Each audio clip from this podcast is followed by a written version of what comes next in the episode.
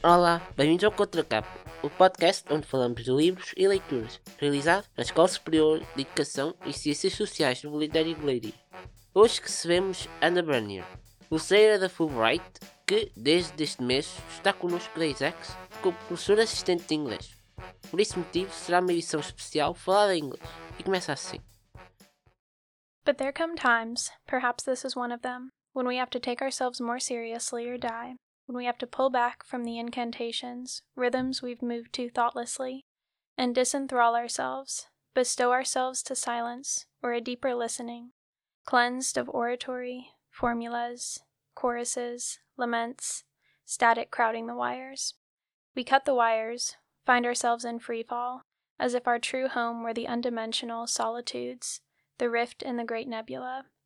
No one who survives to speak new language has avoided this the cutting away of an old force that held her rooted to an old ground, the pitch of utter loneliness, where she herself and all creation seem equally dispersed, weightless, her being a cry to which no echo comes or can ever come. But in fact, we were always like this, rootless, dismembered. Knowing it makes the difference.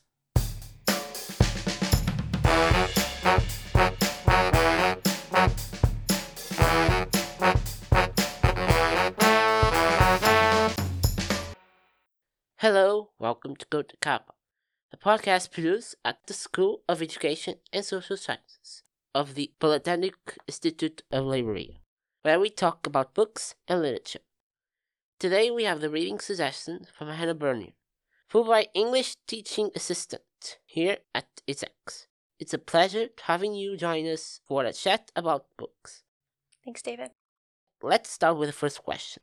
What passage have you brought us today? Today I read from a section of the poem Transcendental Etude by Adrienne Rich.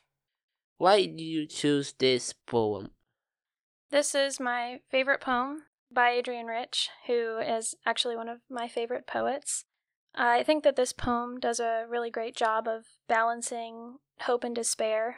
Um, and it's a very long poem, but this section talks about this kind of change in the speaker that is brought on by a deeper listening, and I really like that idea.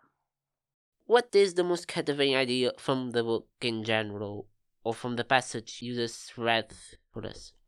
Mm-hmm. Well, Adrienne Rich covers many different topics. As a poet, she was part of the second wave feminism movement in the United States. And so she covers ideas like feminism, environmental despair, social justice, and I think that the most captivating idea is the speaker's search for truth and deeper meaning. The speaker talks about cutting the wires and finding ourselves in free fall. And this is usually a very kind of lonely idea of finding yourself in free fall, adapting to a new language, or cutting away of an old force. However, she uses ourselves in free fall, which kind of indicates this collective struggle and this collective search for meaning. You know, you touch a lot of topics, feminism, social justice, now brought back again this year in the States.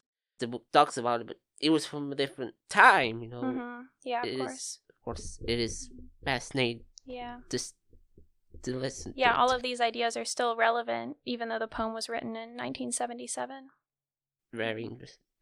So, what makes this poem special? What makes this book very special to you?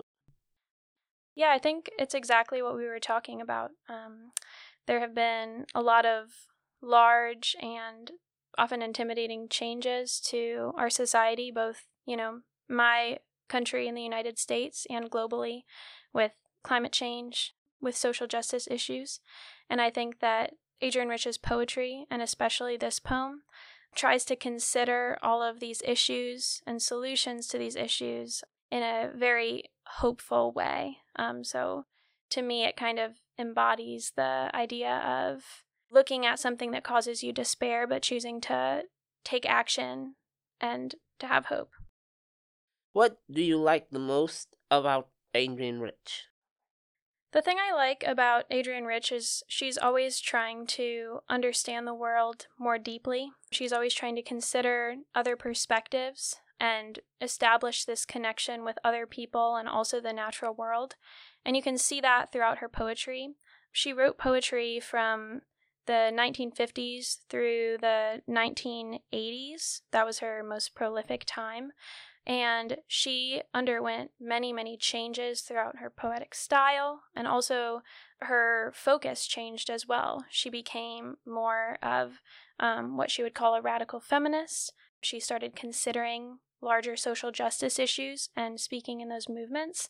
Um, her work and her as a person really, to me, embody the capacity for change on a level that's larger than yourself. Which people you recommend this book to? Yeah, I would recommend this book to anyone who is really interested in ecofeminist literature. I haven't seen Adrienne Rich ever describe herself as an ecofeminist, um, because that's a bit of a newer term. But just the fact that she, you know, examines social justice issues, examines feminism, and connects that to our larger relationship with the environment. That's one of the things I enjoy best about her work. Um, and also, anyone who wants to gain a greater understanding of second wave feminist writers, because she is one of the most famous writers from this period. Which place is perfect to read this book? Well, I really like reading at parks. Um, there was a park that was very close to my house in Austin, and I would usually bring my hammock there. And I would actually bring this collection of Adrienne Rich's poems with me. And I thought it was great to be able to be in a natural place and watch people, young and old, connect with the landscape, meet up with each other, you know, walk their dogs past. And this to me, this poem is about finding connection. And so it, it's a really nice environment to kind of both be observing and be participating in something. If you have to choose one word to describe the book, what would you select?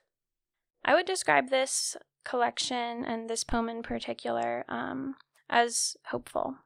Um, I think that the speaker has this struggle of feeling kind of rootless. She describes uh, the pitch of utter loneliness. Um, and I think that that's a really beautiful line because I think that we all feel, you know, this pitch of utter loneliness, not being able to understand things that are going on around us, these large scale societal changes. But I think that the tone of the book, maybe not this passage, um, but the tone of this poem is ultimately hopeful. It's about finding connection and finding this grounding.